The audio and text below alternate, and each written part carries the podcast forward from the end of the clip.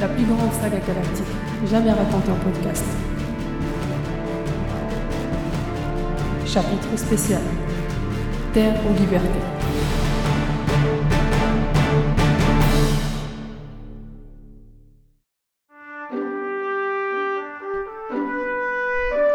Les couloirs se remplissaient peu à peu.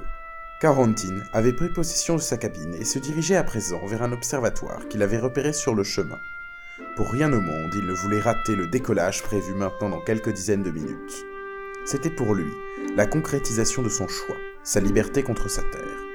Marchant seul dans les couloirs interminables de ce géant de l'espace encore cloué au sol, il se souvint soudain de son entrée précoce dans la rébellion face à la royauté.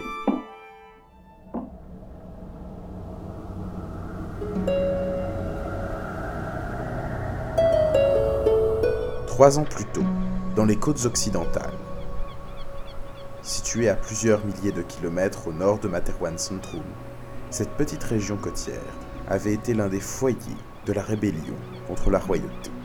L'augmentation des impôts royaux était mal passée. Quant aux promesses de redynamisation de l'économie et de grandes infrastructures, notamment portuaires, elles étaient arrivées trop tard. À la pauvreté s'ajoutait d'ailleurs une corruption endémique de la majorité des hauts fonctionnaires locaux la population n'attendait plus rien du régime royal en place et avait vu dans la rébellion un signe d'espoir. À l'origine, cette région pauvre et peu peuplée et sans ressources naturelles n'intéressait guère le pouvoir. Il avait donc laissé des rebelles renverser le gouvernement régional Gong et proclamer, voilà de cela quatre années, une république démocratique des côtes occidentales alors que le nouveau gouvernement se rapprochait d'autres mouvements rebelles sur le globe, et que la région devenait un point stratégique pour le gros des troupes rebelles venues de l'extrême nord, la royauté décida d'agir. En quelques jours, l'armée royale avait lancé une invasion massive des côtes occidentales, précédée d'un tapis de bombes. 24 heures plus tard, on annonçait la prise de la capitale régionale, Roazhon, et la chute du gouvernement rebelle local.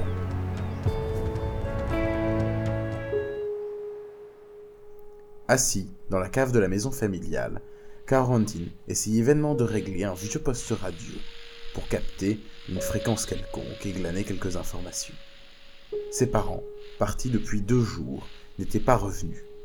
Les dernières informations reçues étaient plus qu'inquiétantes, et l'anxiété avait depuis longtemps gagné le jeune homme. Celle-ci avait été renforcée par l'annonce, par les haut-parleurs des véhicules militaires de patrouille, de l'arrivée dans les baies voisines de Guirael d'une flottille de croiseurs spatiaux.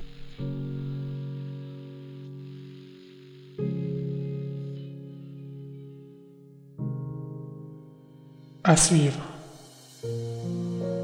Retrouvez les musiques originales, les chapitres complets et les livres numériques de la saga sur reduniverse.fr.